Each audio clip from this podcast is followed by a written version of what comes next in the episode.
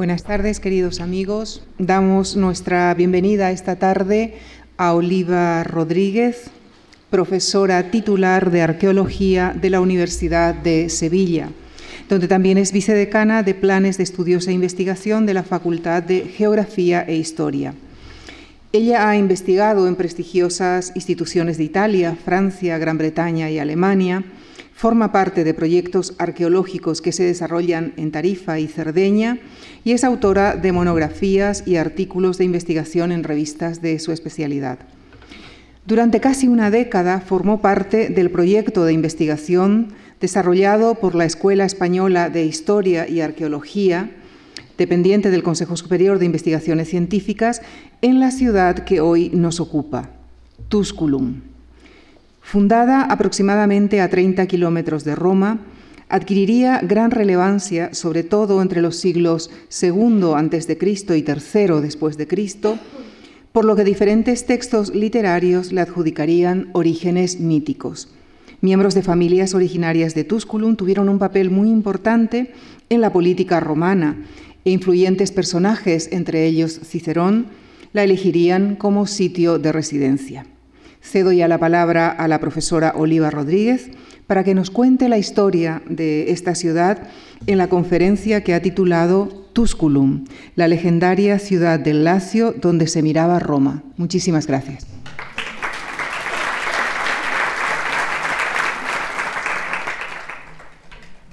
Muy buenas tardes. Eh, en primer lugar, debo comenzar agradeciendo a la institución que nos acoge, a la Fundación Juan March, su invitación para participar en, este ciclo de conferencias, eh, especialmente a, Lucía Franco como coordinadora de los ciclos de conferencias, a Enrique Baquedano, eh, organizador de este ciclo concreto de ciudades del antiguo Mediterráneo y también pues, a, algunos compañeros y especialistas muy admirados por mí pues, que me han ayudado con consejos, con imágenes y algunas de las cuestiones que les, voy a proyectar en, los minutos que siguen, por ejemplo, al profesor Manuel Vendala Galán y a la profesora Diana De la, de la Rovira y Virgili de, Tarragona. También debo comenzar la intervención haciendo una dedicatoria a esta, esta conferencia que hace mucho que no hablaba de Tusculum y se la quiero dedicar a la Escuela Española de Historia y Arqueología en Roma, eh, dependiente, institución dependiente del CSIC, que ya tiene una larga, una larga tradición, fue fundada en Roma en el año 1910 y bueno, pues gracias a, la iniciativa de la Escuela Española pues se ha podido desarrollar este proyecto en Tusculum y obviamente eh, la institución en sí misma no, no es nada, sino que también lo quiero dedicar a todos aquellos investigadores de muchos perfiles diferentes, estudiantes, doctorandos, especialistas, eh, que han pasado por Tusculum desde el año 1994, cuando empezaron las excavaciones de la Escuela Española, hasta la actualidad, que como vamos a ver dentro de un poquito sigue todavía eh, siendo investigada y excavada la ciudad. Y bueno, pues gracias a todos ellos que forman parte de la, historia de Tusculum. Y por supuesto también a alguien que no sé si ustedes conocen, que es a Xavier Dupré Raventós, que eh, fue director de las excavaciones de Tusculum durante, muchos años. Eh, lo tienen, para quien no lo conozca, aquí en esta imagen en esta parte de aquí, y bueno, pues que eh, lo perdimos antes de lo que nos hubiera gustado en el año 2006 y que seguramente que si todavía eh, pues siguiera con nosotros, pues estaría en Tusculum eh, transmitiendo su, su, entusiasmo y su ilusión por las excavaciones en la ciudad y por la arqueología clásica en, en general.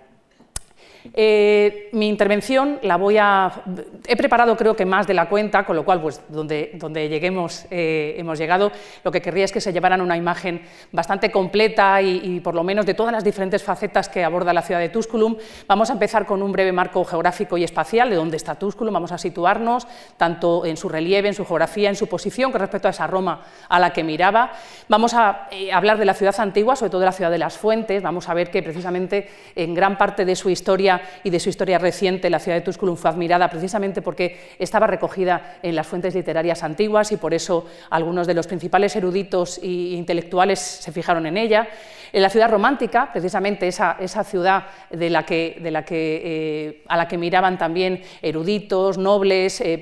eh, personas de la realeza de la época, siglos XIX, principios del siglo XX. Luego la ciudad reencontrada, es decir, la ciudad que hemos excavado los arqueólogos en época reciente, esa ciudad más moderna, esa ciudad a la que hemos accedido a través de, tecnologías y de métodos un poco más actualizados de la investigación arqueológica. Y luego vamos a terminar, ya les digo, un poco lo que nos dé tiempo, pues con la ciudad visible, la ciudad que hoy vemos, ¿no? que quizá en ese sentido pues, eh, puede, puede resultar menos monumental de lo que a lo mejor podríamos pensar con ese nombre y con esa, esa tradición que tiene la ciudad de Tusculum.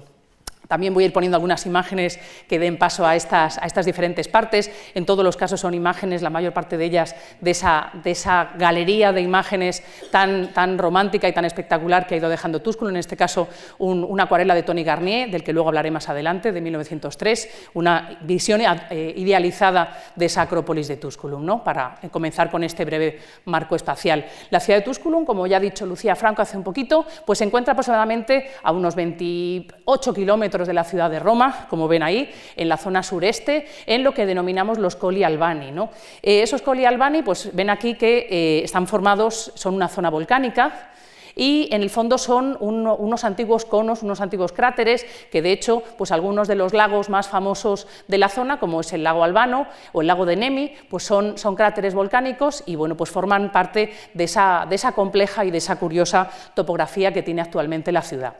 En ese sentido, como ven aquí en esta imagen de satélite tratada, pues ven un poquito mejor esa idea de dónde está la ciudad de Tusculum y ya pueden ver que está situada topográficamente en una zona ligeramente elevada con respecto a esa llanura litoral que está eh, entre, entre, lo que es la ciudad y la zona de la costa, ¿no? la zona litoral. Ven aquí pues, donde estamos situados en el conjunto de la península itálica, en la esquina superior izquierda, inferior izquierda. Perdón. La ciudad de Tusculum también está estratégicamente en un sitio eh, privilegiado, porque como, pueden ver también ahí en la imagen, está situada eh, en medio de dos vías muy importantes, que es la que está eh, mm, pintada en naranja, que es la vía labicana, y la que está en su parte inferior en verde, que es la vía latina, que son dos vías muy antiguas y que son dos vías de comunicación transversal en, el centro-sur de la península itálica. Y si les pongo esa imagen de esos rebaños de ovejas en la propia Tusculum, no es, no es por ninguna razón bucólica, sino por porque efectivamente en este momento de los inicios de la historia de Tusculum, estamos aproximadamente en los siglos VIII, siglo VII antes de Cristo, el valor eh, de la transhumancia en estas comunidades del Lacio, de la zona lacial, va a ser muy, muy importante y es esa vocación relacionada con el paso de, los rebaños y con el control económico de los recursos que estaban asociados a los rebaños, una de las razones de ser del asentamiento, ¿no? de sus comunidades, e incluso también este valor del paso de la transhumancia va a tener en estas comunidades de este momento, de época arcaica, incluso un valor simbólico y un valor eh, religioso, porque para ellos van a ser, digamos, su medio de sustento. Y eso va, a llevar a que, por ejemplo, en algunas de las imágenes que vamos a ver más avanzada la presentación, pues les voy a hablar de algunas vías que se van a convertir de vías de paso de los rebaños en vías procesionales, en vías simbólicas que con el tiempo se van a mantener asociadas a ese antiguo paso de los rebaños. Luego también en amarillo en la imagen, pues ven la vía, la, vía Apia, que es otra de las grandes vías importantes de, la península itálica en estos, en estos momentos. Para que nos vayamos un poquito haciendo a la idea de cómo se organiza la ciudad de Tusculum, también desde ese punto de vista espacial, pues aquí sobre todo, perdón,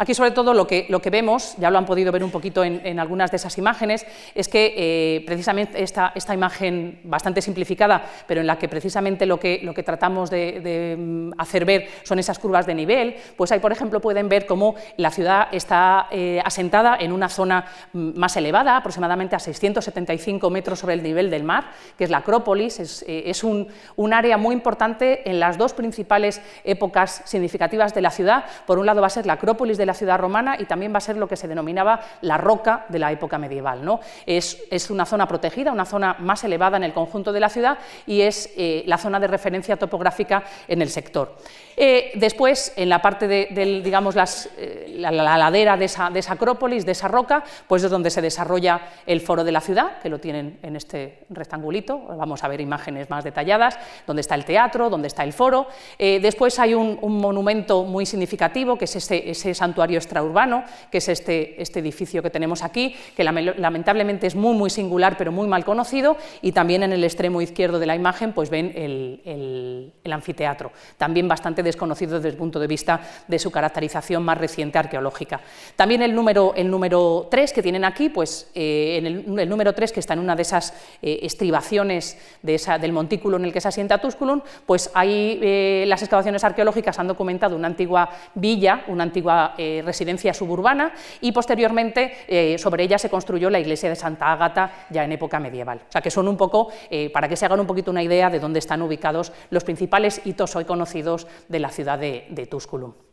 Aquí ven una imagen, esta imagen está tomada más o menos desde, desde a media altura de la Acrópolis y aunque bueno, eh, Obviamente estas imágenes no pueden ser todo lo nítidas que uno quisiera, pero yo les invito a que también se hagan a la idea de la eh, estupenda visibilidad que tiene el yacimiento de Tusculum. Prácticamente tenemos una visibilidad sobre la Acrópolis de 360 grados sobre todo eh, su entorno. Y en la, mm, digamos en la llanura que tenemos delante de nosotros se extiende la ciudad de Roma y también se extiende al final el, mar. O sea que los días claros desde la Acrópolis de Tusculum se ve perfectamente el mar y se controla todo lo que es la llanura litoral.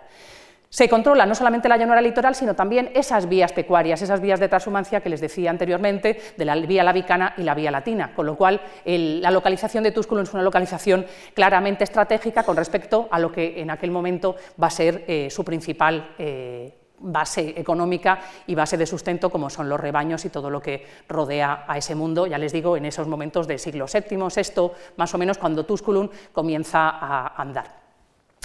Aquí también les traigo una imagen para que se hagan una idea de esto que les estoy contando, una reconstrucción de, Tony Garnier también con, esa visión idealizada de esa eh, acrópolis que les comentaba, con la zona eh, del foro en la parte inferior, y ahí pues una imagen de, Google actual en la que también pueden hacerse una idea de, ese paisaje que les, que les comento. ¿no? Aquí tenemos la zona de la acrópolis, el teatro también lo tienen por aquí, y bueno, pues todo lo que es el área más o menos eh, en la actualidad.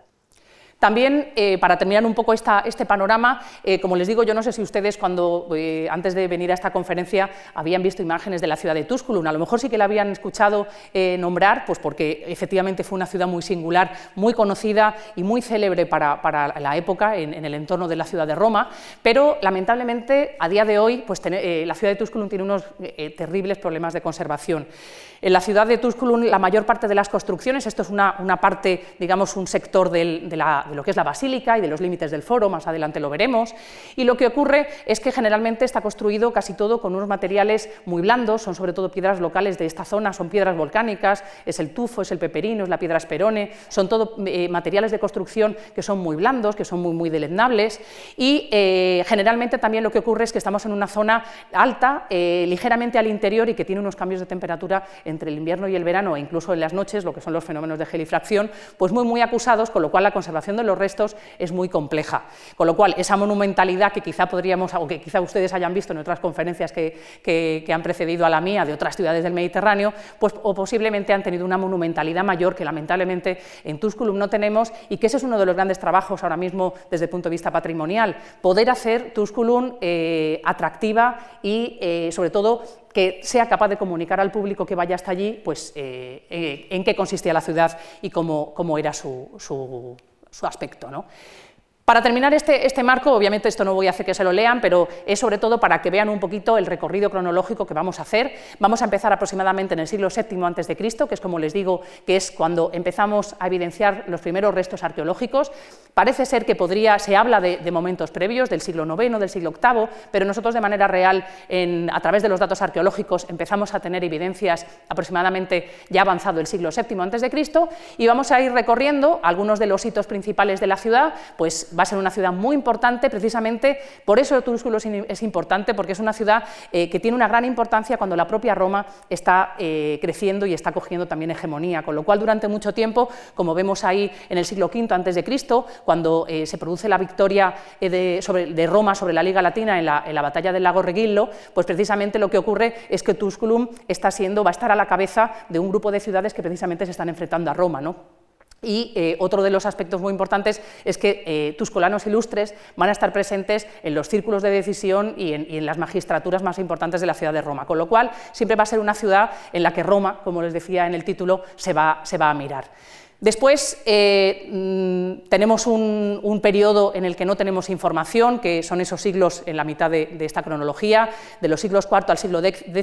pues aparentemente hay una interrupción de la ocupación, al menos los arqueólogos no hemos encontrado evidencias, quizá a lo mejor no hemos mirado en los sitios adecuados y la futura investigación nos depare eh, restos de, esas, épocas, de, época tardoantigua hasta los comienzos de la Alta Edad Media, pero lamentablemente no tenemos datos y vuelve a haber otra época muy importante para la, ciudad de Tusculum, que es la época medieval y que hay una ocupación muy importante eh, con los, eh, digamos que va a ser el lugar de referencia de los condes de Tusculum y la ciudad va a ser definitivamente arrasada, además nos dicen las fuentes que arrasada a fuego y con la obligación de no dejar absolutamente ninguna evidencia precisamente por, por eh, digamos, quedar mm, de esa manera patente la victoria sobre el vencido en 1191, a finales del siglo XII después de Cristo, ya en época medieval, y luego ya lo que vamos a ver también en algunas imágenes pues es precisamente la recuperación de la ciudad de Tusculum, primero por parte de eruditos y de, mm, diletantes muchas veces, y luego eh, en el año 1994, con el comienzo de las excavaciones de la Escuela Española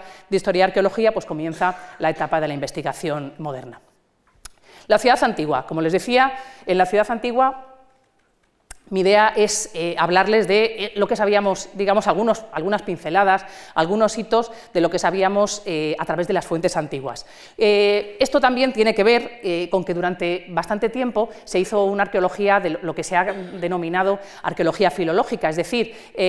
la búsqueda de elementos materiales y de evidencias arqueológicas a partir de lo que nos contaban los textos. Por eso, precisamente, algunas de estas etapas, de las etapas pues, de, la, la Tusculum medio republicana o, o algunas de las etapas de la época imperial, por eso han sido tan importantes en la tradición de los estudios sobre Tusculum, porque precisamente eran las épocas en las que había información en las fuentes literarias.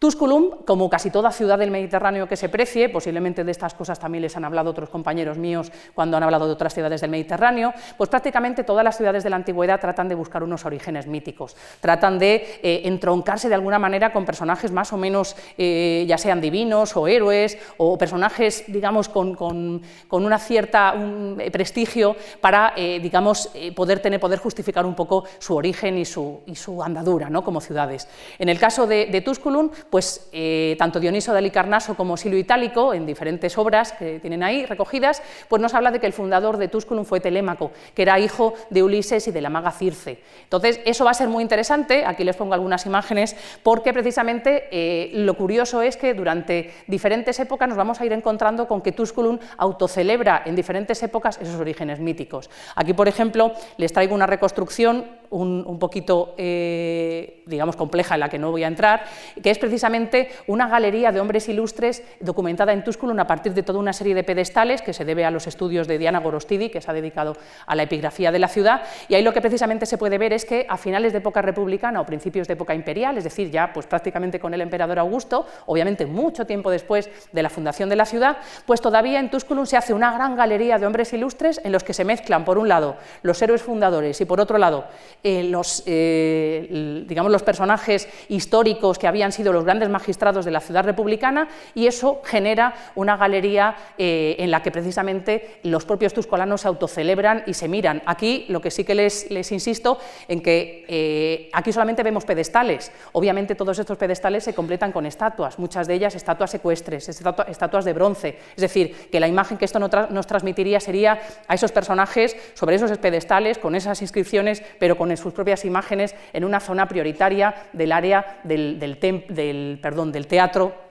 foro de la ciudad. Ahí ven pues, una de ellas, que es la precisamente en la que pone Telémaco, en la que pone, perdón, eh, Telégono, y, bueno, pues eh, como pueden ver, es esa idea de seguirse autocelebrando y seguir recurriendo a sus orígenes míticos incluso después de pasado mucho tiempo. Otros de, las evidencias que vamos teniendo, en ese sentido, la epigrafía de Tusculum ha sido muy, muy significativa y eh, nos hemos ido encontrando con diferentes epígrafes que nos hablan de esos grandes personajes que empiezan a tener un valor importante en la política romana, en la política de la vecina Roma, que es la que empieza, obviamente, a ganar hegemonía. De hecho, Tusculum, como hemos visto antes en el en la cronología, en el año 381 a.C. se convierte ya en, un municipio y bueno, pues eh, ya digamos que entra de lleno en la administración romana después de haber tenido pues, e, esas fases un poco de, mm, digamos, de lucha contra la propia, el propio auge romano, y bueno, pues cuando, cuando Tusculum ya se convierte en una ciudad de pleno derecho dentro de la órbita romana, pues lo que vamos a empezar es a ver una serie de personajes que van a participar con cargos importantes, con magistraturas importantes en la propia política de Roma. ¿no? Entonces, esto, además de saberlo por las fuentes, pues hemos podido irle constatando también en algunas evidencias epigráficas que se han ido encontrando pues, desde época antigua hasta época muy reciente en las excavaciones actuales. Eh, también es, eh, este tipo de piezas, ¿por qué también son muy importantes? Porque no solamente son mm, letras, no solamente son letreros, inscripciones, sino que esas inscripciones están en unos soportes que también nos hablan mucho de cómo la ciudad funciona. Por ejemplo, en la parte superior derecha, eh, ese arquitrabe de, Marco Caelio, pues nos está hablando de un gran edificio que construye este, este pretor del siglo I a.C.,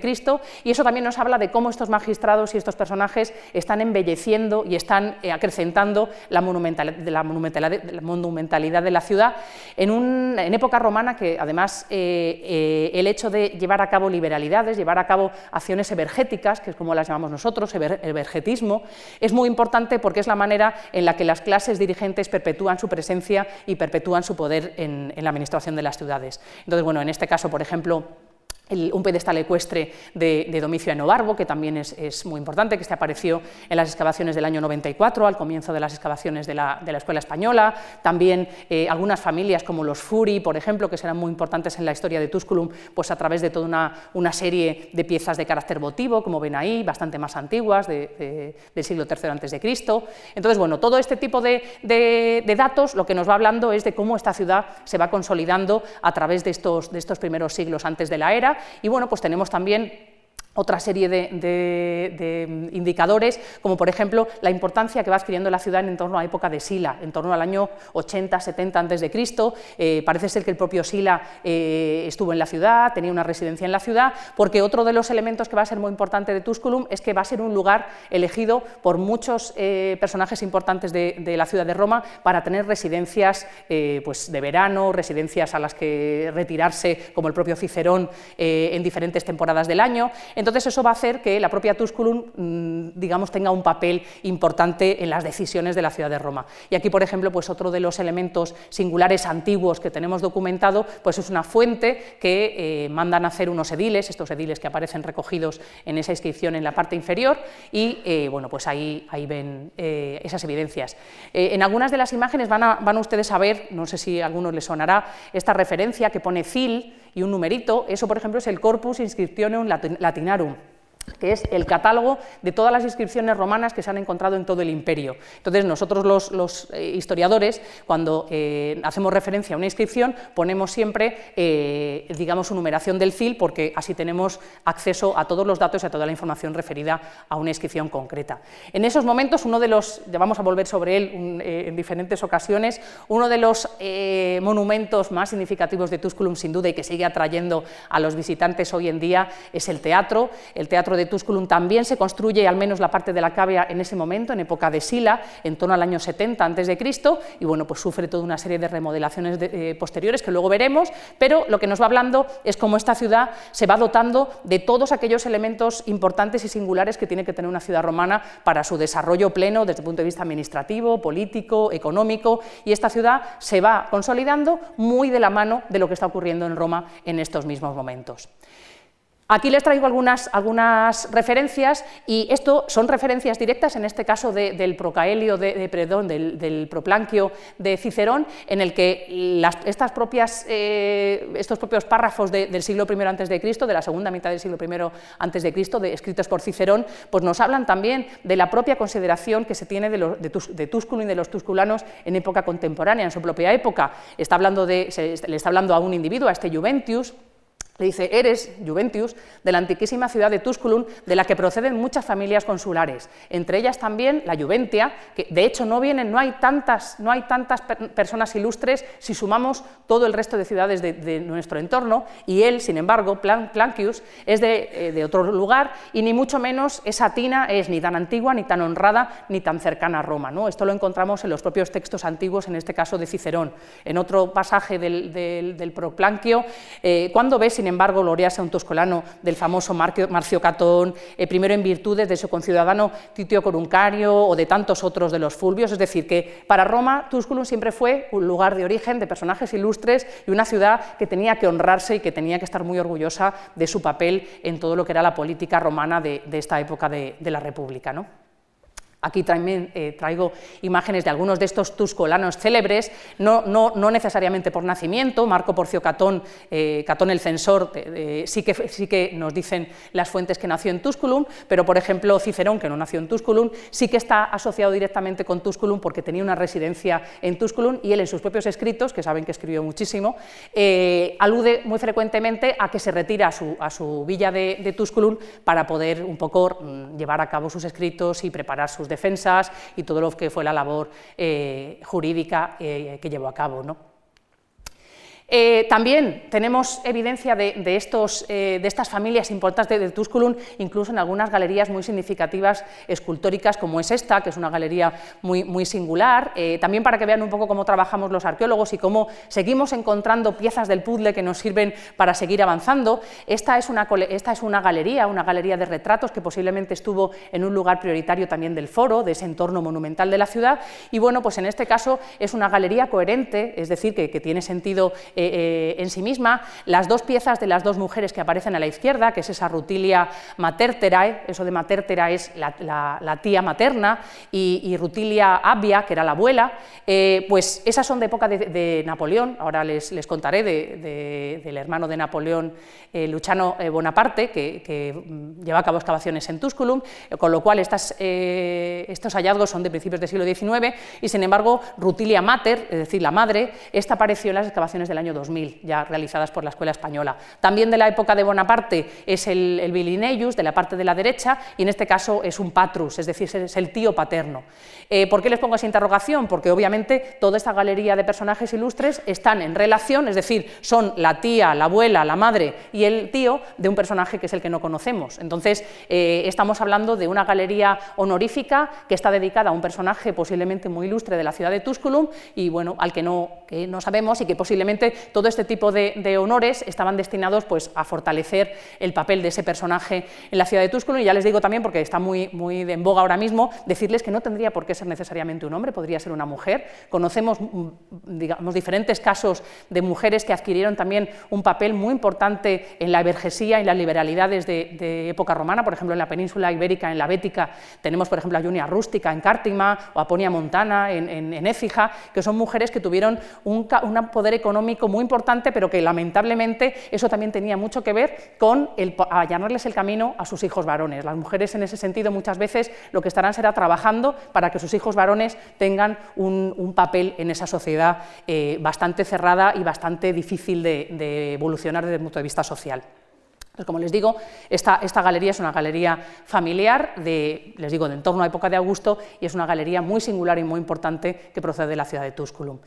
Otro aspecto para ir terminando esta cuestión que tiene que ver con los orígenes de Tusculum, pues también eh, algo que, en lo que sobre todo ha trabajado esta investigadora que les digo, Diana Gorostidi, pues tiene que ver precisamente con que los propios tuscolanos se sentían diferentes. Ellos también eh, tenían, eh, eran conscientes un poco de, su singularidad y de la antigüedad de sus tradiciones con respecto a la propia Roma. Y, por ejemplo, lo que se ha visto es que hay una serie de, sacerdocios, de, mm, digamos, roles eh, religiosos en la ciudad que van a ser muy antiguos y que mientras que en Roma y en otras ciudades del, digamos, del área romana se van a ir consolidando otro tipo de, sacerdocios como los flámines, como los pontífiques, pues en Tusculum vamos a seguir teniendo pues, los, a los aedilis lustralis, al monitor sacrorum, al prefectus sacrorum, es decir, que la propia Tusculum de manera consciente y de manera voluntaria va a seguir manteniendo en su vida religiosa una singularidad y una arcaísmo, que eso lo que nos va a demostrar es que se sienten eh, ligeramente diferentes. Vamos a tener que esperar al siglo I después de Cristo, avanzado el siglo I después de Cristo, para que empecemos a ver que ya empiezan a entrar esas, eh, digamos, eh, sacerdocios ya mucho más estandarizados y que encontramos en otras ciudades de, Italia ¿no? y en la propia Roma. Entonces, este, todo este tipo de cuestiones nos hablan de, ese papel que tenía Tusculum en, su, entorno y de esa importancia que Tusculum era consciente de que tenía entre las ciudades romanas. ¿no? Eh, para terminar un poco este, este panorama, eh, la ciudad de, de, Tusculum, como, les decía, eh, antigua, esa ciudad de las fuentes, pues lamentablemente sabemos que también siguió siendo muy importante en época imperial, tenemos retratos de algunos emperadores como Tiberio, tenemos algunas inscripciones también que nos hablan de intervenciones directas de, en época de diferentes emperadores, honores a los emperadores, luego les pondré una imagen del anfiteatro que parece ser que se construye en época de Antonino Pío, es decir, que obviamente es una ciudad que en época imperial sigue, sigue manteniéndose eh, activa. Lo que el problema que tenemos es que la fase medieval, que es una fase también, como les digo, muy importante y muy relevante, pues ejerció un, digamos, una acción eh, erosionadora sobre, sobre los restos de la ciudad romana tremendos. ¿no? Eh, incluso las, las, recientes excavaciones que se están llevando, que están insistiendo más en la etapa medieval, pues precisamente lo que nos están demostrando es que hubo una reutilización de materiales antiguos tremenda para construir, mármol prácticamente hemos conservado muy poquito porque sabemos que terminó terminó en caleras y terminó eh, siendo, eh, digamos, transformado en, cal. Y en esta imagen que les pongo aquí, pues es un sector de, de, la basílica y del foro, que luego vamos a ver en mayor detalle, y para que se hagan una idea, se hagan una idea Todas esas manchas grises que les pongo son silos medievales, son pozos medievales que nosotros excavamos llenos generalmente de basura, eran silos que se dedicaban pues, a guardar víveres y a guardar grano y a guardar diferentes productos y una vez que ya quedaban eh, sin uso, pues se llenaban de basura. Eh, se pueden imaginar que si tenemos todos esos silos encima de esas estructuras es porque teníamos viviendas, porque teníamos casas, con lo cual lamentablemente gran parte de las fases más modernas de época romana, de la época imperial, pues han quedado canceladas por esa, esa gran erosión y esa, esa, esa utilización y ese expolio que se produjo en época, en época ya medieval. Vamos a pasar a la ciudad romántica, a, esa ciudad que admiraron eh, sobre todo pues, en el siglo XVII y sobre todo ya en el siglo XIX, XVII, XVIII y sobre todo en el XIX. Entonces, bueno, eh, Mm, en, este entorno, sobre todo pues en, torno al siglo XVII, lo que va a ocurrir es que, como ya les decía antes, eh, todo el entorno de la ciudad de Tusculum, todo lo que son estos sectores cercanos a la ciudad de Roma, de donde hoy está, por ejemplo, Frascati, donde está Monte Porcio Catone, donde están todas estas, estas zonas que siguen siendo zonas de, recreo y donde los, romanos actuales suelen tener casas de veraneo, casas de fin de semana, pues eso en la época antigua también era así. Y lo que ocurre es que no se sabe dónde está Tusculum. O sea, estos eruditos, en estos momentos, del, pues sobre todo siglos XVII y siglo XVIII, ellos saben que hay una ciudad importante, que es la ciudad de Tusculum, pero no la encuentran, porque esta zona está tan llena de restos antiguos de diferentes villae, de diferentes eh, asentamientos de época romana, que no terminan de saber cuál de todos los que están excavando y de los que están recuperando objetos es Tusculum. Entonces, en ese sentido, bueno, pues aquí les traigo algunas imágenes que son de esos grabados, de, esas, de, esa recuperación eh, también de los restos que hay en todo este sector. Y bueno, pues por ejemplo ahí tienen pues el caso de Athanasius Kircher del siglo XVII, pues que ahí hace, eh, levanta mm, eh, unas estructuras de una de, una de, las, de los palacios, de las villas que hay en el entorno, pero como les digo, en este momento todavía no se ha identificado eh, la Tusculum de las Fuentes donde está físicamente, todavía no se sabe, para eso vamos a tener que llegar a principios del siglo XIX. También eh, en este entorno, hay, como les pongo ahí en la parte de arriba de la imagen, los abundantes restos del, agro tuscolano, es lo que, lo que, les decía. Hay infinidad de restos en, todo lo que es el entorno de Tusculum, en todos estos sectores, y por ejemplo, pues también me parecía singular traerles pues, algunas de estas imágenes del siglo XVII, pues que también hacen eh, alusión a hallazgos que se van produciendo en este momento, pues como por ejemplo aquí las cámaras hipogeas de los, de los Furi, eh, con todo lo que son sus, sus urnas, con sus inscripciones arcaicas, todo este tipo de cuestiones que aunque no les parezca, aunque les parezca eh, que estamos hablando de materiales muy antiguos, pero todo esto suma, ¿no? Los arqueólogos también seguimos utilizando todo este material porque esto sigue también siendo para nosotros de un valor eh, muy importante a la hora de recoger todas las piezas que nos permiten levantar los discursos históricos con los que trabajamos. ¿no?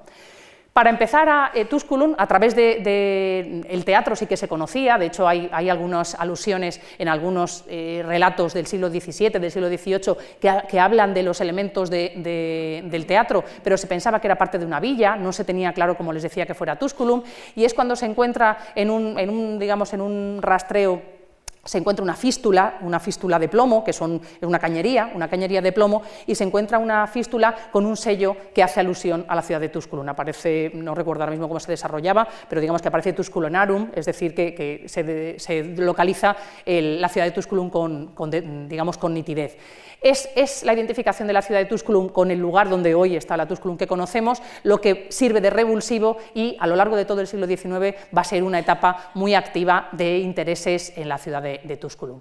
Eh, las primeras excavaciones, o lamentablemente hoy diríamos casi que las primeras rebuscas, porque esto de excavaciones eh, arqueológicas pues tenían poquito, eh, vienen, empiezan de la mano de, Bonaparte, de, Luciano Bonaparte, hermano de, Napoleón Bonaparte y de su mujer, y ellos adquieren propiedades en, en, la zona, adquieren una de las villas más famosas, que ahora les pongo una imagen, que es la Villa Rufinella, que sigue todavía siendo utilizada hoy, sigue funcionando como hotel, eh, y eh, adquieren la Villa Rufinella, y no solamente la Villa Rufinella, sino todo lo que son los jardines y los terrenos que, están unidos a esa villa, y en esos terrenos se encuentra la ciudad de Tusculum. Eso hace que empiecen a llevarse a cabo excavaciones arqueológicas, ya les digo que en este momento casi más rebuscas, que el único fin que tienen es encontrar objetos eh, arqueológicos de valor, sobre todo esculturas o epigrafía, pero sobre todo esculturas, pues para poder adornar las residencias de estos personajes.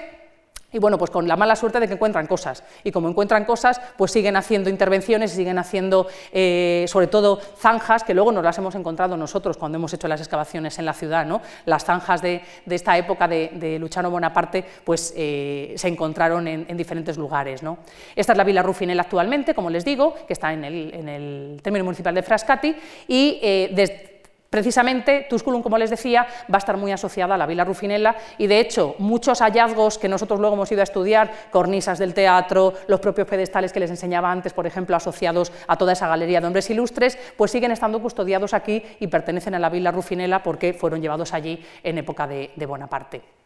También en esta época, como les decía, pues van teniendo éxito y van encontrando hallazgos, entonces eso lo que hace es que les sirve de acicate para seguir excavando de una manera pues, eh, totalmente científica. En este momento pues estamos, como pueden imaginar, 1809, 1810, estamos a principios del siglo XIX. Eh, ya que les he puesto antes las imágenes de las, rutilias, tal como hoy están conservadas en el castillo de, castillo de en Turín, en el Piamonte, pues también les traigo aquí algunas imágenes de algunas de estas esculturas eh, prácticamente de la época cuando fueron siendo eh, halladas y pasaron a, formar parte de, estas galerías de retratos en diferentes libros de la época. Aquí también en la parte inferior pues también les proyecto eh, el, aspecto que tienen estas lindes, que tienen, aquí ven pues que, alude a, las tierras de la, Rufinella, de la Villa Rufinella, y entonces bueno pues tenemos, que entender que Tusculum en este momento es como dicen los italianos una tenuta, es decir, que es una gran área eh, asociada a una gran, a una gran residencia, como era la Villa Rufinella, y bueno, en la que obviamente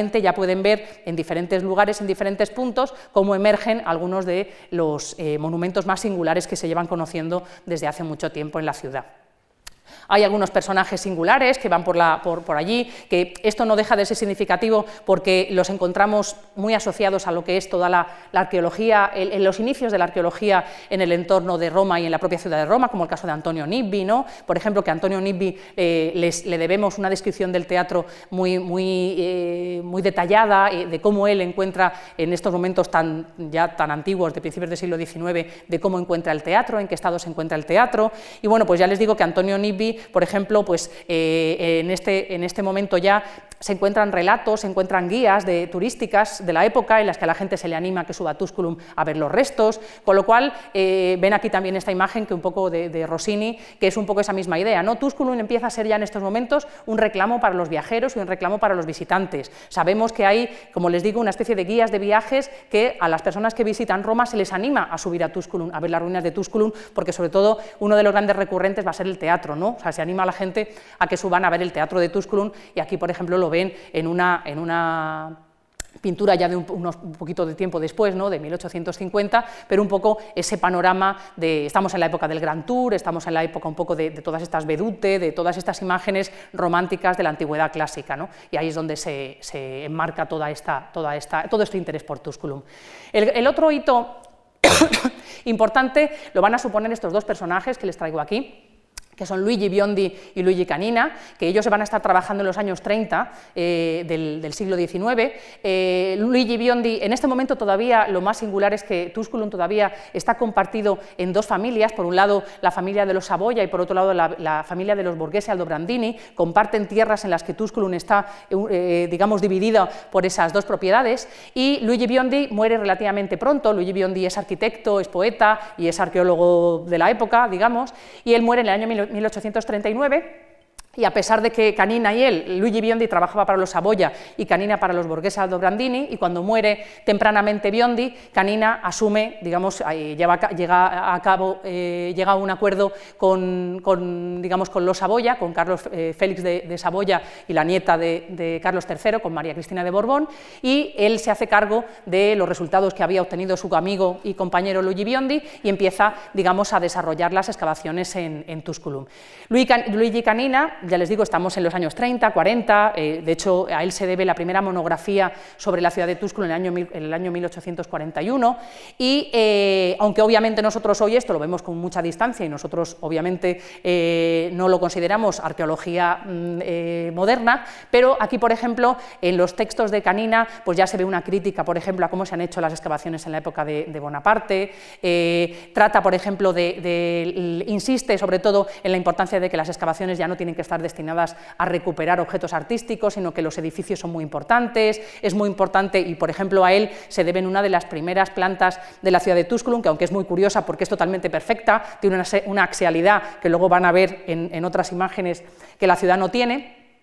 y bueno, pues a él se deben algunos de los primeros planos, digamos, del Tusculum más, eh, más, eh, más fiel a, lo que hoy puede ser las investigaciones arqueológicas. Eh, estos también son imágenes de Luigi Canina. Luigi Canina en este momento ya tiene conexiones, estamos ya hablando de una manera de acercarse a la arqueología ya más moderna, más actual y propia de la época, por, otro, lado, ¿no? de finales del siglo XIX, segunda mitad del siglo XIX, y bueno, pues él ya tiene conexiones con academias en la ciudad de Roma, que le dan consejos de, cómo tiene que tratar los restos, ya hay una asesoría, eh, ya empieza Canina, por ejemplo, a llevar a cabo eh, actuaciones de carácter de, restauración para poder, eh, de hecho, una de las comisiones que se encarga de esto en Roma le indica que no cubran los restos para que la gente los pueda visitar, o sea, que vamos viendo hitos en los que, bueno, que ya nos van sonando más a, lo que son criterios patrimoniales más cerquita de lo que ya hoy nosotros conocemos. ¿no? En, esta, en, este momento, mm, una vez que, Canina desaparece, eh, lamentablemente mm, eh, de María Cristina de Borbón pasa a sus herederos y ellos pierden el interés por los, por los restos y durante bastante tiempo en Tusculum se sigue sin hacer nada. Y bueno, pues eh, el interés, al menos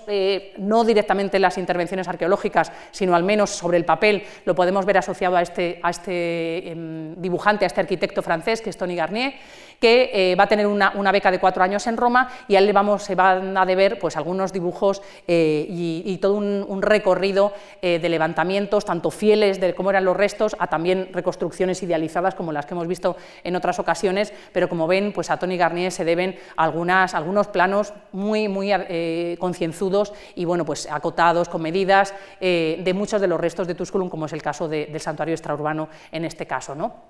Ya para terminar con este recorrido, simplemente mm, de terminar con eh, dos personajes que, ya llegan en los años 50 del siglo XX, del siglo pasado, a Tusculum, que por un lado son Italo Gismondi, que quizá les suene, pues el autor de ese gran, esa gran maqueta de Roma que a lo mejor han tenido oportunidad de, ver y de visitar en el Museo de la Civiltà en Roma, y por otro lado el arqueólogo Maurizio Borda, que trabaja con, con, Italo Gismondi, y en este caso, por ejemplo, también cosas que ya nos van a ir sonando, y es que a Italo Gismondi le encargan que lleve a cabo todo un plan de rehabilitación, sobre todo del teatro de, Tusculum para poder empezar a realizar eh, actividades escénicas y para poder empezar a hacer teatro en, en, Tusculum, como en la época se estaba haciendo, por ejemplo, ya en Ostiantica, en el Teatro de Ostiantica. Y eh, eh, sabemos que incluso hubo una programación para, 1850, eh, perdón, para 1954, pero nunca se llevó a cabo y nunca se llegó a utilizar para espectáculos teatrales. ¿no? Pero ya ven que en este momento lo que estamos viendo es una, un interés ya por ponerlo en valor, por adecuar los, circuitos, adecuar las, los, digamos, la manera de llegar al yacimiento, ya también una, una aproximación ya mucho más actual. ¿no? Lamentablemente esto queda un poco, esta es otra de, las, los levantamientos de, las propuestas de, Italo Gismondi para, digamos, la visita eh, a la ciudad, teniendo al teatro con ese eje central, y lamentablemente como les digo, esto no llega a puerto, no se llega a ejecutar, eh, ni, se llegan a hacer espectáculos teatrales, ni se llegan a ejecutar pasarelas, ni ningún tipo de recorrido, y Tusculum vuelve a sufrir una época un poco de, de olvido. ¿no? La ciudad reencontrada, que es la que nosotros eh, hemos excavado y la que la Escuela Española en la que se ha, involucrado desde los años 90, tiene un pequeño antecedente interesante, que es el del matrimonio eh, Quilici, de Lorenzo Quilici y, mm, eh, me parece que es Eugenia Quilici Gigli, que ellos lo que este plano se debe a ellos y bueno, pues mm, hacen una prospección del territorio muy importante, pero no solamente le afecta a Tusculum, sino que afecta un poco a una gran área de este, de este sector del Lacio. Y bueno, pues ellos llaman la atención sobre la gran cantidad de restos en superficie que identifican en la zona de, Tusculum. ¿no? Es sobre todo, como les digo, ya en los años, ellos estas prospecciones las hacen en los años 80 y las publican, como ven ahí, en el año 91 y esto es un poco el punto de partida moderno ya realmente actualizado de cómo Tusculum tiene interés para los investigadores. Ahí es cuando eh, eh, entra la Escuela Española de Historia y Arqueología, eh, que desde el año 94, cuando era su director el profesor Javier Arce pues empieza a, a desarrollar investigaciones, como les digo, hasta la actualidad. Y estas son algunas de las publicaciones, eh, de las muchas que han salido de las investigaciones en Tusculum, eh, digamos, con esa iniciativa de, la Escuela Española. Aquí ven eh, pues, algunas imágenes que les he traído de, antiguas, o sea, ya, ya, antiguas, de los años 90, pues aquí ven el teatro con diferentes, no sé si llegan a verlo con, claridad, pues algunas de esos sondeos, algunas de esas cuadrículas arqueológicas en diferentes puntos del teatro, porque sobre todo en los años 90 las intervenciones se dedicaron al, al, teatro. estas ya un poquito más recientes, eh, entre los años 2005 y 2008 la Escuela Española sobre todo se, centró en la zona de la Basílica, que ahora un poquito más adelante la veremos en un plano y podremos hacernos a la idea de dónde está, pero bueno, pues la Basílica es un, edificio muy importante en una ciudad romana vinculado a, labores de administración de justicia. Eh, aquí ven un poco el sector del foro con esas excavaciones en la zona de la Basílica en la parte anterior. Y bueno, pues aquí ya se pueden ir haciendo un poquito a la idea del plano moderno con el que nosotros trabajamos, como ven, pues el la idealización geométrica de Luigi Canina del siglo XIX pues ha dado paso a una planta un poco más realista con la, topografía real de, la, ciudad. Y bueno, pues ahí ven un poco dónde está ubicada esa basílica que se excavó en, en los años 2000, 2005, 2008 y en época más reciente, una época en la que yo ya no estoy involucrada en el, proyecto y que, llevan los compañeros en, digamos, una nueva etapa desde la Escuela Española en Roma, pues los compañeros que ahora mismo están llevando a cabo excavaciones en eh, intervenciones e investigaciones en Tusculum, sobre todo están eh, volcándose en un periodo que había sido digamos, más desconocido desde el punto de vista arqueológico, como era la zona de la Acrópolis, como era la zona de la roca medieval, y están sobre todo insistiendo en aspectos que tienen que ver con la historia de la ciudad medieval, y ahí ven algunos de los sondeos y algunas de las zonas en las que se está interviniendo y bueno, pues están trabajando en una, en una iglesia, en la iglesia principal de la ciudad, de la ciudad medieval, la, de la Santísima Trinidad, Santa María y Santo Tomás, que estaba ahí en la parte, en la parte superior y ahí la tienen en la imagen. Y luego también eh, la ciudad de Tusculum en los últimos años pues también está actualizándose con algunas de las novedades técnicas y de las metodologías de trabajo que hoy prácticamente compartimos en casi todos los yacimientos arqueológicos que hoy están siendo excavados en, en, en el mundo clásico. ¿no? Entonces, bueno, aquí simplemente les traigo algunas imágenes con las referencias de las publicaciones, porque ya les digo que son de compañeros que trabajan actualmente allí, pues aplicaciones de fotogrametría, por ejemplo, la utilización de drones para llevar a cabo reconstrucciones y para poder hacer un modelo digital del terreno. Luego también en esta imagen de la parte inferior izquierda, pues también se están aplicando técnicas eh, de prospecciones magnéticas para poder también identificar eh, en el yacimiento la posibilidad de, pues de restos de maneras no, no, destructivas. Entonces, bueno, como ya les digo, por estos derroteros es por los que está caminando ahora mismo la investigación en Tusculum, también, por ejemplo, sacando partido de las investigaciones que tienen que ver con los análisis de, por ejemplo, de semillas, con los análisis de fauna, lo que es la, zooarqueología, la traceología, toda una serie de, diferentes técnicas hoy que, bueno, que vienen también de una mayor eh, interdisciplinaridad con otras disciplinas que tradicionalmente no estaban vinculadas a los estudios históricos y que están dando muchísimos resultados. Y en este poquito de tiempo que creo que me queda, pues eh, vamos a ver un poco cómo es la, la Tusculum actual y sobre todo a través de la mezcla de todos estos datos que les he ido enseñando, de las fuentes textuales, de eh, la epigrafía, de todo lo que también hemos podido ir recabando de esa documentación que teníamos en, los grabados antiguos, en las cartas, en, toda esa labor, porque también la labor de búsqueda de datos en, todo lo que es el recorrido historiográfico de un yacimiento, también todo eso es muy importante. También aprovecho un poco para indicarles que obviamente detrás del proyecto de Tusculum pues había, un, había y sigue habiendo un grupo de trabajo enorme en el que cada uno asume diferentes competencias, como ya les decía, pues personas especializadas en epigrafía, personas especializadas, por ejemplo, en análisis de documentación de archivo, arquitectos, eh, mm, em, yo qué sé, eh, eh, geólogos para analizar el origen de las piedras y la, capacidad de resistencia de las piedras que se utilizaron en construcción. Como ya les digo, estamos hablando ya de grupos interdisciplinares en los que muchísimos saberes diferentes se, unen para poder llevar a cabo investigaciones complejas de este tipo. ¿no? De todas estas investigaciones de, la Escuela Española de estos años, pues lo que se obtenía, por ejemplo, no les incluyo la parte de la Acrópolis, sino lo que es la parte central del, teatro que tienen allí, de lo que es el teatro y lo que es toda la plataforma del foro, que es esta parte central, pues lo que obviamente se obtiene es una planimetría general, eh, que, que, de manera voluntaria se la he puesto así, para así decirlo, acumulativa, es decir, con todo. Aquí tenemos todo, todo lo de todas las épocas que hemos ido documentando está todo aquí. Entonces, claro, ¿cuál es la labor del arqueólogo? Eh, para, sobre todo, podérselo explicar al público como ustedes, pues es el poder ir diferenciando a qué momentos pertenecen cada uno de esos restos y poder, poderlos ir, digamos, discriminando y poder entender cómo fue la evolución de la ciudad en las diferentes épocas. Los, eh, como les decía antes, los restos más antiguos de la ciudad eh, que hemos podido documentar arqueológicamente corresponden al siglo VI a.C., estamos en época arcaica, eh, y de esa época lo que hemos podido documentar es un edificio que está en ese sector del, foro, en ese extremo del foro, y es un edificio que posiblemente tiene un valor sacro. Ahí, por ejemplo, les he traído una, fusayola, una, pieza de, telar para hilar, que tiene una letra alfa, eh, y bueno, pues esto posiblemente, a partir también de toda una serie de, materiales que aparecieron con estos contextos, pues parece ser que estamos ante un edificio religioso en esta época arcaica, posiblemente en una zona que todavía no está construida de manera general, es una zona de mercado, asociada, como les decía, a todo ese fenómeno del paso de los ganados, y bueno, pues con un gran basamento eh, realizado en, esa mampostería eh, espectacular que tienen aquí en la imagen inferior izquierda, y bueno, pues esto es, digamos, eh, lo más antiguo que tenemos en, la ciudad de Tusculum, en, el sector central en la actualidad. Como les decía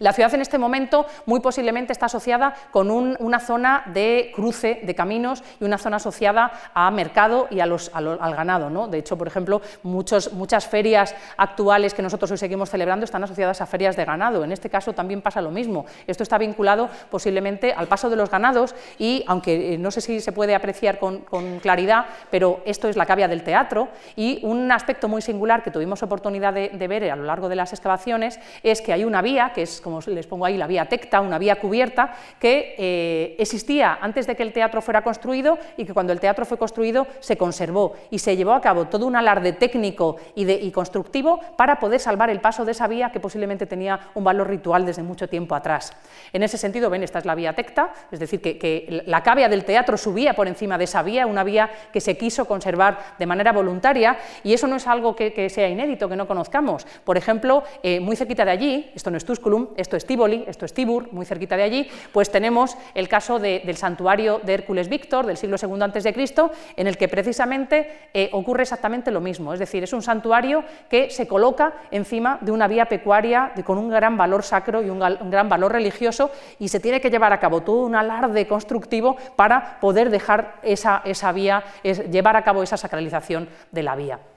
voy a pasarles un poquito rápido estas imágenes para que las vayan viendo, porque vamos a ir haciendo un poco un recorrido cronológico de esas piezas que se van sumando al aspecto que tiene la ciudad. En este caso, pues es una fuente, es una fontana arcaica que está asociada, en este caso, las imágenes que vemos aquí tienen que ver con el final de todo un sistema hidráulico eh, que estamos en ese momento, pues finales del siglo VI, principios del siglo V antes de Cristo, y eh, este, en este lugar ya estamos en lo que es la cabeza de la fuente donde se abastecería eh, de agua para el uso cotidiano. Pero también eh, se han hecho, en este caso con espeleólogos, se ha hecho toda una investigación de todos los canales internos que estarían cortados en la roca volcánica y se ha encontrado todo un sistema de canalizaciones que nos demuestra que también sería utilizada, sería un manantial que sería utilizado para la irrigación de los terrenos y para los cultivos. Y eh, es una construcción también muy singular para unos momentos tan antiguos. Eh, la Acrópolis, en la Acrópolis también sabemos pues, que había un, eh, nos hablan las fuentes y también ha habido eh, evidencias epigráficas, que sería una zona en la que existirían una serie de templos, fundamentalmente el más importante dedicado a, a, Castor y a Pollux, que serían, digamos, los patronos de la ciudad en ese momento. También les hablaba antes del santuario extraurbano, que lamentablemente, aunque como ven ahí, tiene unos restos de gran monumentalidad, pues lamentablemente es un espacio que no se ha excavado en época reciente, que sería interesantísimo poder excavar en él y poder tener datos un poquito más, más claros, pero que lamentablemente pues, no ha sido objeto de excavaciones eh, actuales, pero posiblemente estamos hablando de un fenómeno de santuario urbano como el que les enseñaba en la imagen anterior de Tivoli, como los que hay en Praneste, como los que hay en Gavi, es decir, toda una serie de, santuarios de esa época. Eh, también un Aedes dedicado a, Mercurio de los siglos II eh, primero antes de Cristo, con una inscripción también, eh, una sede en la que se reunirían los, sacerdotes y los adeptos al culto a Mercurio, vinculado también con, la, con el comercio. Y bueno, pues así es como poco a poco pues, se va diseñando el, el foro de Tusculum bueno, se va creando ese eje foro-teatro con toda una serie de elementos en su entorno, un área sacra, que es donde, eh, aquí es donde tenemos esa sede de los mercuriales, aquí, la basílica, es decir, que se va configurando la ciudad de Tusculum. Estas imágenes que son muy arqueológicas y que yo entiendo que no son muy fáciles de, leer para, cuando uno no está acostumbrado, pues son fruto de esas excavaciones que nosotros hemos podido ir haciendo y con esas fases que hemos ido identificando, pues de cómo, por ejemplo, la basílica va evolucionando desde época medio republicana, desde los siglos pues, III, II, hasta el siglo I. Aquí ven algunas imágenes de esos grandes muros de contención que se hacen para, sustentar la basílica, con los grandes bloques que hemos conservado de su pavimentos. Pues ya les digo, eso es la fase de remodelación de la basílica con un pórtico, con los apoyos de, unas columnas para, de pilares para el pórtico. Y bueno, pues esa es la imagen de, que les ponía también antes, que tiene que ver con, esa basílica, pozos de decantación que servían para para eliminar, para evacuar las aguas que se acumulaban en la zona del, del foro, el teatro, que también, como les digo, fue objeto de excavaciones y que se pudo eh, identificar esa secuencia cronológica de, construcción en torno al año 70, remodelaciones en época de Tiberio, también trabajamos un poco sobre la decoración arquitectónica de los elementos y eso nos permitió también identificar esas eh, remodelaciones en época del emperador Tiberio, en la primera mitad del siglo I después de Cristo. Bueno, les pongo algunas imágenes ya más recientes de las excavaciones en la basílica para que vean un poco cómo se construye el conocimiento arqueológico en un yacimiento, con los datos sobre los elementos arquitectónicos, en este caso pues, las, las basas eh, de, la, propia basílica encontradas in situ, los estudios de paralelos de la necrópolis de, la basílica de Tusculum con respecto a otras basílicas del entorno, en Ardea, en Cosa, en, en Alba Cómo se remata esa basílica a través de una vía y a través de una serie de un ninfeo en la parte inferior, en ese sector que tienen en la parte inferior de, la planta de la, ciudad. Eh, otro templo que también ya excavamos en los últimos años, en los que eh, las investigaciones se dedicaron al foro, este, este, edificio que tenemos aquí, que se plantea que pueda ser un templo, que pueda ser una curia, no tenemos datos para poderlo afirmar, eh, una calle de subida al foro, donde tienen ahí en la, flecha. Eh, y bueno, pues en época imperial ya se va definiendo el,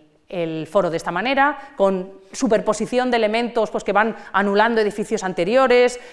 un saquelum, un pequeño eh, saquelum eh, que se sube encima de la basílica y la basílica deja de tener sentido, la sede de los mercuriales también se amplía y se le hacen grandes cambios y novedades, es decir, cómo va evolucionando la ciudad. Otro de los elementos singulares en la ciudad, del que también sabemos muy poquito, muy poquito, porque no se ha excavado allí, eh, lo que tenemos son pues, eh, dibujos antiguos de, los elementos que, salían en superficie y algún elemento epigráfico que nos habla de esa construcción en época de, de Antonino Pío y una posible reforma en época ya de los severos, pero muy poquito sabemos más.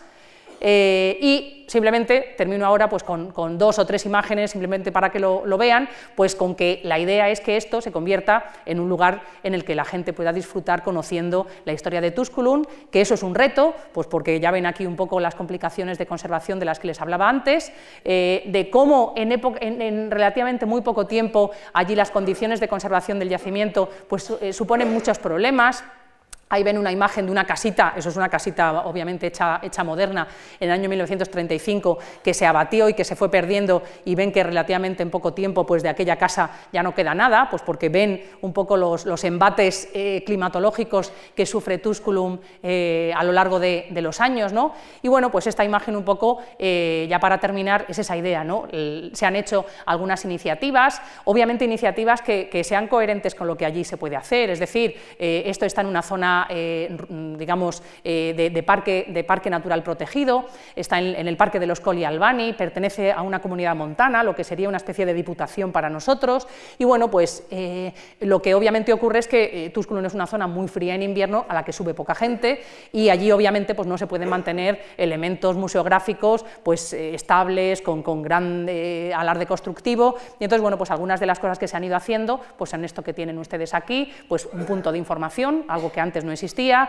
donde la gente pues, puede informarse de la historia del yacimiento, con una mínima protección de los recorridos internos, y esto es un poco lo que es el, el, futuro de Tusculum, pues va, va un poco por aquí. Y aquí mm, termino. Muchas gracias.